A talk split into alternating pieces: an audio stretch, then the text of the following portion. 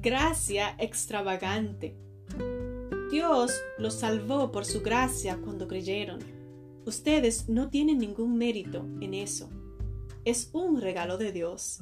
Efesios 2.8. Tenemos tanto miedo de la gracia. Muchas veces preferimos vivir empantanadas en el sentimiento de culpa porque creemos que si aceptamos la gracia de Dios, daremos rienda suelta al pecado. Entonces nos autoflagelamos con el látigo de la culpa, pensando que nos convertirá en mejores cristianas. Tristemente, esto solo nos aleja de Dios, porque es un incierto, un intento de salvarnos con nuestros propios méritos. La gracia y el sentimiento de culpa nos hacen avanzar en direcciones opuestas. Cuando Dios nos mueve al verdadero arrepentimiento, nos da un empujoncito que nos acerca hacia Él. Nos revela la dimensión de nuestro pecado, pero también la solución, su gracia. El sentimiento de culpa, en cambio, nos aparta de Dios, porque nos induce al autocastigo, a intentar resolver la situación a nuestro modo.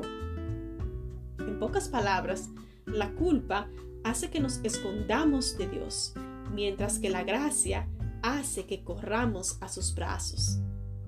En su libro, Gracia extravagante, Bárbara Duguid reflexiona, es posible odiar tu pecado y al mismo tiempo ser compasivo con tu propia debilidad.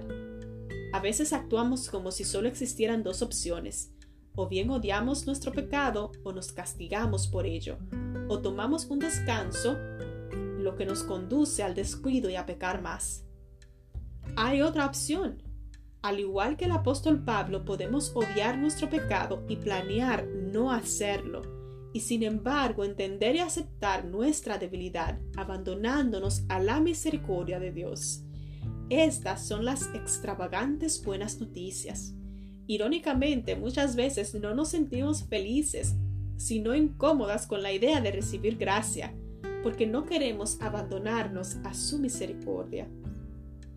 La realidad es que no puedes salvarte a ti misma, por mucho que te autoflageles con la culpa.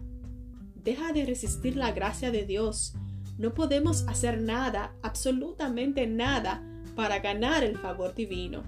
Escribe Elena de White en Fe y Obras. Sin embargo, cuando vamos a Cristo como seres falibles y pecaminosos, podemos hallar descanso en su amor. Abre tu corazón a su gracia Señor, gracias por el extravagante e inmerecido don de tu palabra y de tu gracia. Hoy quiero dejar de resistirme a abrir mis manos y mi corazón y mi vida para recibirlo.